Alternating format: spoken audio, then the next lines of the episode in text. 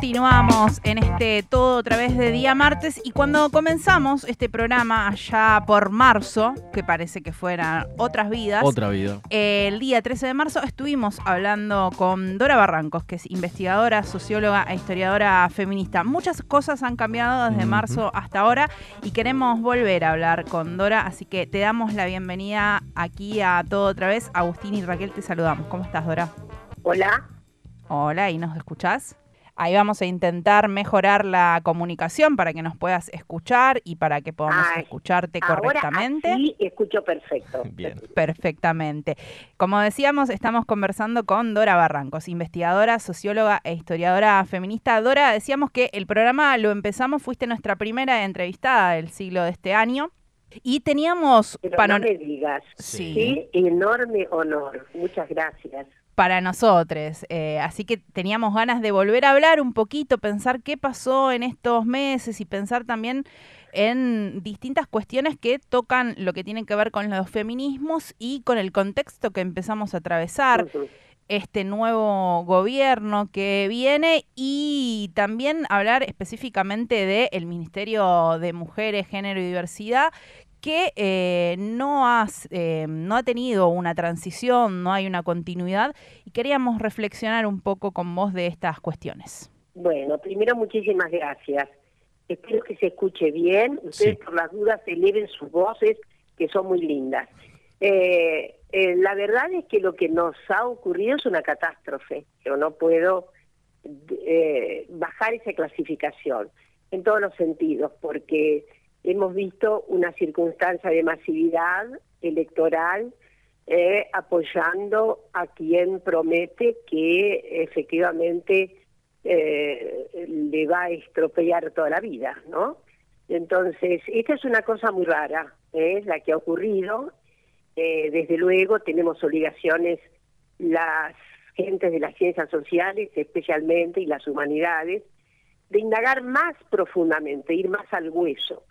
Yo estoy segura de que es una población muy heterogénea, la población votante eh, con este resultado, muy heterogénea, y que se requiere, obviamente, o una metodología, en fin, hay que saber qué es lo que ha ocurrido mejor en cada lugar y en cada grupo humano, porque aún dentro de una provincia hay alta heterogeneidad, ¿no? Entonces, para redondear, estamos viviendo un paso catastrófico. No sé ahora dentro de un rato cuáles serán las noticias de eh, lo que va a significar un retroceso extraordinario. Eh, si la vida cotidiana era difícil, por inflación, en fin, por carencias, etcétera, lo que ha prometido el flamante presidente es ir más al precipicio. Entonces, no dejo de pensar en estas circunstancias tan erráticas, ¿eh? Eh, pero sobre todo hay una circunstancia que todavía me duele mucho más y es eh, que mucha gente evidentemente votó por algo que yo considero está co- como por fuera de, de nuestra condición humana, en el sentido de que es casi inadmisible la servidumbre voluntaria. ¿Eh? Eso es inadmisible. Entonces, eh, he estado muy angustiada, muy perpleja, pero ahora, bueno, tenemos que eh, amucharnos. Primero comprender, que es lo, lo que decía el gran filósofo Spinoza, ¿no? Y luego, evidentemente, saber que tendremos que ser muy estratégicas en la resistencia. Dora y... Hola. Sí, ¿nos escuchás ahí? Sí. Sí, sí, los escucho. Bien. Con alguna dificultad, pero los escucho. Vamos a hablar fuerte y claro, así, así nos comprendemos claro, muy así- bien. Así es. Claro, porque Así además es. también nos interesan mucho tus palabras y, tus reflexiones. Nos mencionabas recién esto de la importancia de poder comprender el momento histórico que estamos viviendo y para la labor científica entendemos que todavía es muy pronto porque no se puede hacer un análisis de algo que estamos atravesando en este momento en la actualidad. Pero me interesa saber si de manera intuitiva vos ya, mm, luego de la angustia y de, y, de calificar como catástrofe algo que compartimos también eh, este, este momento que estamos atravesando, se nos viene por delante, bueno, cuatro años de este gobierno. Digo, intuitivamente a vos se te, mm, se te ocurre pensar en, en, algunas posibles explicaciones para, para comprender eh, el, básicamente el triunfo de Javier Milei, ¿no? Sí, yo creo que, bueno, he venido un poco criticándome respecto de las conjeturas y conjeturas, ¿no? Me critico, digo, porque todas, todos, todos estamos ensayando algo e insisten que necesitamos exámenes rigurosos y estoy de acuerdo contigo que efectivamente para eso también se necesitan recursos, no es tan fácil, ¿no? Hacer una multidimensional eh, un abordaje de esta cuestión tan peliaguda.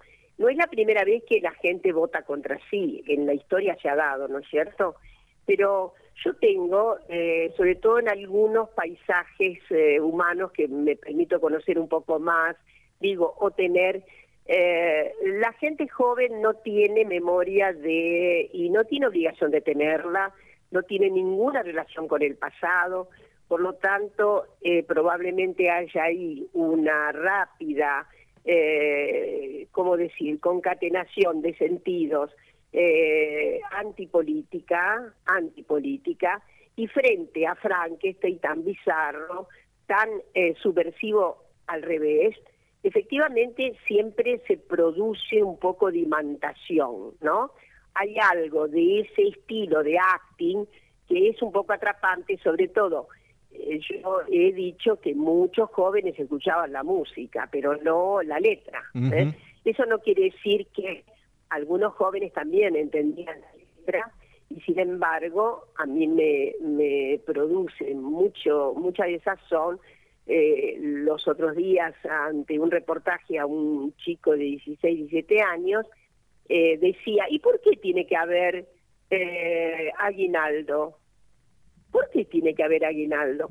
Bueno, la verdad es que eso planteaba un grado muy, muy grande de responsabilidad para todos los adultos, sobre todo, bueno, digo, una misma docente y demás algo está pasando para que se haya una obliteración tan grande de un principio tan fundamental, una conquista tan fundamental como la del aguinaldo. ¿Se entiende lo que quiero decir, no?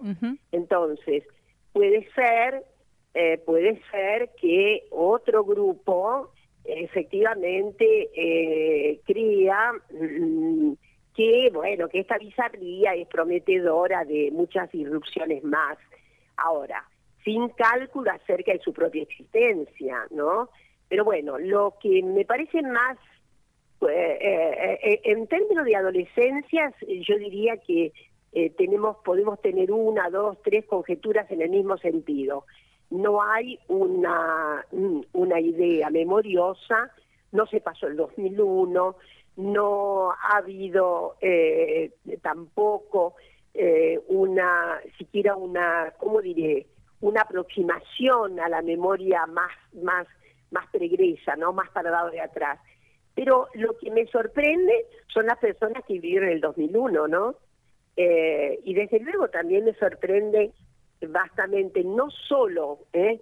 Eh, que algunos sectores populares hayan definido su voto por alguien que va a exonerarles la dignidad y la vida, sino que también las clases medias las clases medias van a recibir un masazo y debe saberse que probablemente la perturbación hasta sea mayor, porque desde luego eh, las gentes excluidas en la pobreza y demás tienen menos posibilidades, tienen muchas más posibilidades de ver de ver la injusticia, ¿es cierto? Pero las clases medias que tienen obviamente oportunidades siempre más encantadas con el bienestar, etcétera, etcétera, y eh, la idea de ascensional siempre, ¿no? Pero bueno, ahí hay gentes de 50 años que vivieron el 2001, insisto en esto, ¿no? En fin, yo creo que de todas maneras eh, lo que más necesitamos es eh, reflexionar, pero sobre todo yendo a campo, ¿no? Eh, lo que va a ser difícil, digo, porque también va a haber un recorte tan grande de eh, asistencia a la investigación científica que, bueno, todo va a ser muy, muy difícil. Estamos conversando con Dora Barrancos, investigadora, socióloga e historiadora feminista. Dora, en este análisis que decís y con lo que se viene, con el ajuste que se viene, sabemos que eh, las mujeres lesbianas, travestis, trans, no binarias, siempre viven el ajuste más cruentamente porque justamente somos más postergades. ¿Qué pasa con la figura del Ministerio de Géneros y Diversidad que se decide no continuar y que es señalado específicamente por este nuevo gobierno como si fuera un poco la causa de todos los males? ¿Por qué hay tanta reacción, no? ¿Por qué tanta inquina? Eso, eso. ¿Por, qué tanta, eh, eh, cómo decirlo? ¿Por qué tanta necesidad, ¿no? Bueno, yo les voy a decir algo. Planetariamente las extremas derechas hacen esto. ¿eh? Primera cuestión. Son contrarias a la ideología de género. Partamos de ahí. Em, justamente tengo que ir a hablar a La Plata ahora y, voy a mostrar cómo es el programa Vox en relación a los antiderechos. O que ha hecho Víctor Orbán. Ustedes saben que el domingo hubo aquí un verdadero aquelarre, ¿no? Sí. Se juntaron las manifestaciones más ominosas contra las feministas. ¿eh? En fin, yo digo que estamos en una oportunidad única que nos dan las extremas derechas. Ustedes saben bien, nos han puesto en la misma plataforma demoníaca del, que el Papa. Es la primera vez que estamos en conjunción, las feministas y el Papa. Bueno, eh, eh, vamos por lo que quería entonces narrar desde luego, no fue solo esta fórmula. Eh, yo voy a recordar que otro candidato también dijo que había que cerrar el Ministerio de Mujeres, ¿no? que luego no ganó la interna. Eh, bueno, hay ahí un depósito ¿eh? de, yo diría, de, primero, lo voy a decir sin ningún tipo de, de cuidado, hay subnutrición cultural. En primer lugar también, ¿no?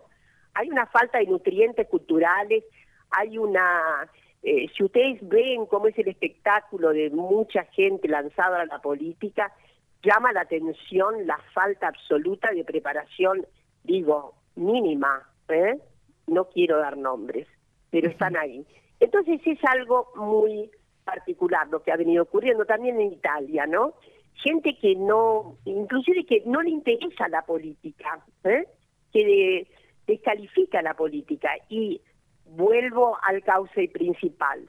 la adversidad, la animadversión contra las feministas es uno de los espectáculos globales de las extremas derechas hoy día. ¿eh?